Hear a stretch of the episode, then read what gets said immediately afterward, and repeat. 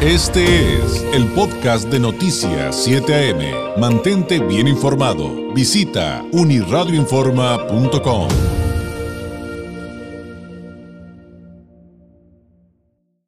momento en este martes de la participación del politólogo Francisco Ruiz, doctor en Derecho Electoral, integrante del Instituto Nacional de Administración Pública, catedrático, autor de la columna Leer entre líneas, que usted también puede leer entre otras plataformas en uniradioinforma.com. Por cierto, usted encuentra a Francisco Ruiz en redes sociales como FRuizMX. Francisco, ¿cómo estás? Muy buenos días.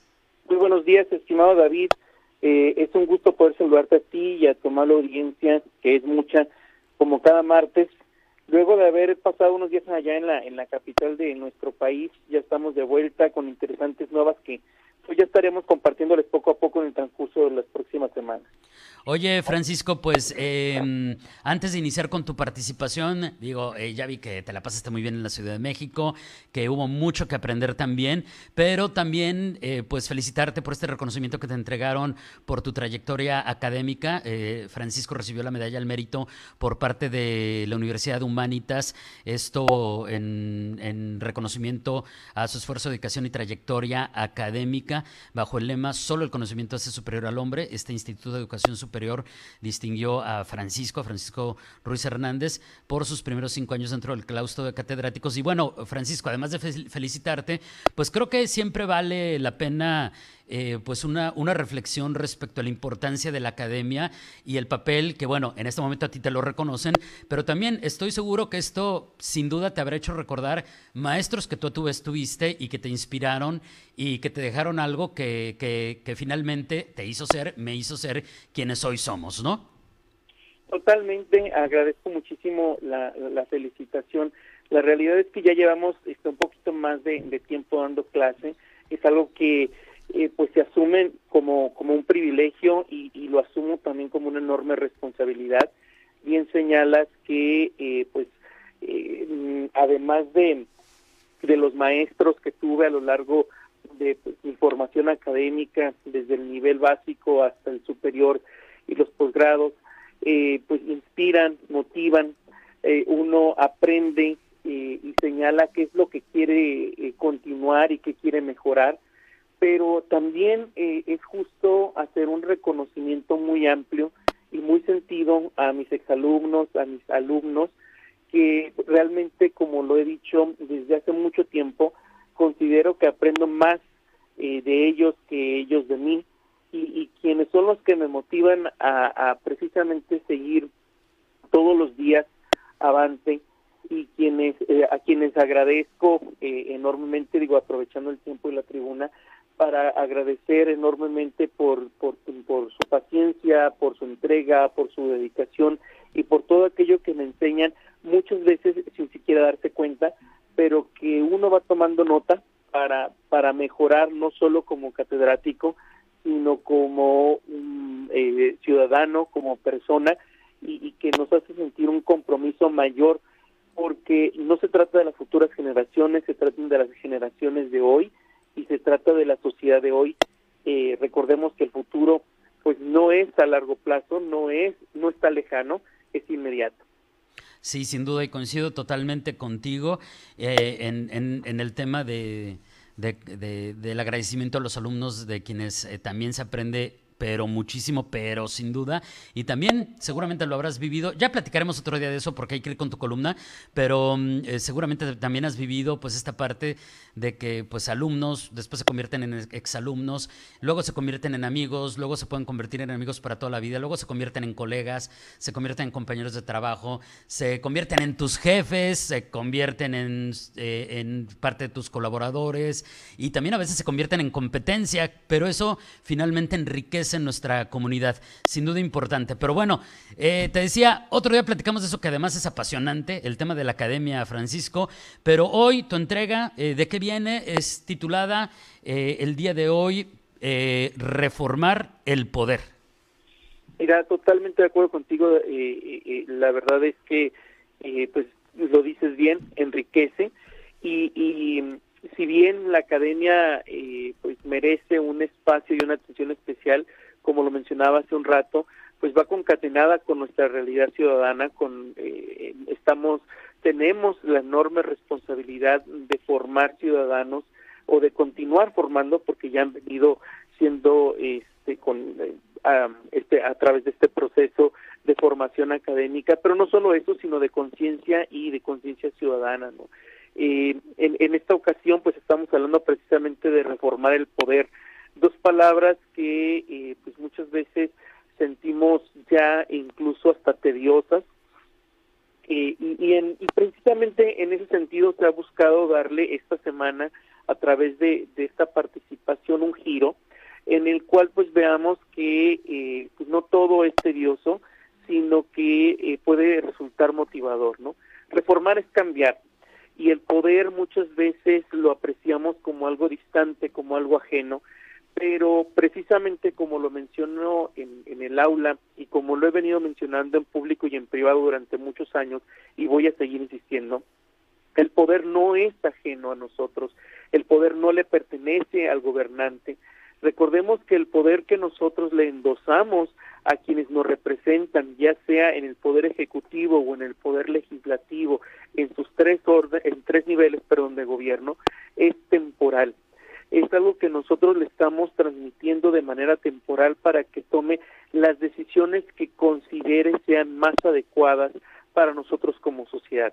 Sin embargo, el hecho de, eh, entre comillas, endosarlas de manera temporal no quiere decir que estamos cediendo la totalidad, no quiere decir que estamos renunciando al poder. El poder no se divide, no se fracciona, sino que se va integrando, se va acumulando, porque cada uno de nosotros como ciudadanos tenemos un poder y la propia Constitución lo dice cuando señala que el poder reside esencialmente en el pueblo y originalmente también. Entonces, eh, esto es muy importante tenerlo, tenerlo presente porque tenemos que ver a. Y como lo mencionabas, eh, ver a futuro no es ver a eh, los, dentro de unos meses que vendrá la elección o las campañas, o dentro de unos meses que se habrá de entregar la banda presidencial, o que se habrá de instalar la, la nueva legislatura, eh, tanto en la Cámara de Diputados como en la Cámara de Senadores, como en el propio Congreso del Estado, sino ver a los eh, qué va a pasar hoy más tarde, qué va a pasar mañana, qué decisiones vamos a tomar. ¿Por qué? Bueno, porque, insisto, eh, las decisiones que estemos tomando en un futuro inmediato son las que van a repercutir. Si tenemos una eh, actitud proactiva y decidimos asumir la responsabilidad de aprovechar nuestro tiempo para eh, comenzar a informarnos sobre quiénes son los perfiles, quiénes son los movimientos políticos, eh, cuáles son y cuáles han sido también los resultados, cuáles son los proyectos que tienen, cuáles han sido los resultados que han ofrecido, cuáles son las condiciones en las que vivimos y en las que queremos vivir, sin duda alguna estamos dando eh, pasos agigantados. En eh, la columna de esta semana eh, quise hacer eh, un eh, muy, muy, muy apretado recuento de lo que ocurrió casi hace 30 años eh, en voz de Luis Donaldo Colosio, quien fuera candidato a la presidencia de la República y fuera ultimado en Tijuana. Eh, pero más allá del personaje, eh, me interesó eh, retomar una parte de aquel discurso tan famoso del 6 de marzo de 1994. ¿Por qué? Porque me parece que sigue siendo una asignatura pendiente. Y es precisamente este extracto el que le va a dar origen, que le va a dar título a, al texto de esta semana, ¿no? Eh, Luis Donaldo dijo, expreso mi compromiso de reformar el poder para democratizarlo y acabar con cualquier vestigio de autoritarismo.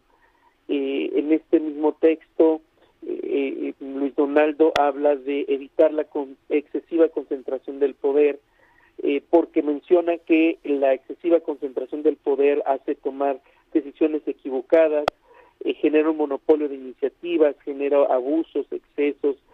Eh, el, el, reformar el poder, eh, cito, significa un presidencialismo sujeto estrictamente a los límites constitucionales de su origen republicano y democrático, eh, es decir, dar a cada cual, eh, de acuerdo a lo que señala nuestra Carta Magna, sus atribuciones.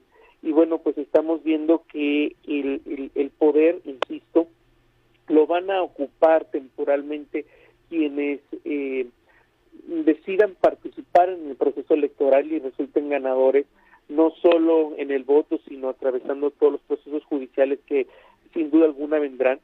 Pero es muy importante tener presente que hay deudas que, que eh, no solo podemos dejar en manos de quienes van a ocupar esos espacios, sino nosotros mismos asumir ese rol, insisto, proactivo, asumir ese liderazgo, eh, echar para adelante. Eh, Luis Donaldo habla del sistema de impartición de justicia, habla de llevar el gobierno a las comunidades, habla de un nuevo federalismo. Estamos, insisto, mencionando un discurso que se pronunció hace 30 años y que sigue siendo algo, eh, digamos, una herida abierta, que han, eh, hemos tenido cinco presidentes, eh, uno ya eh, a diez meses de dejar el poder, Andrés Manuel López Obrador, pero tuvimos a Enrique Peña Nieto, tuvimos a Felipe Calderón, tuvimos a Vicente Fox, tuvimos a Ernesto Cedillo, que fuera precisamente quien ocuparía el espacio de, de Colosio, a este ser asesinado. Han transcurrido 30 años, han transcurrido cinco sexenios, eh, y nosotros como ciudadanos tenemos una enorme, un enorme reto.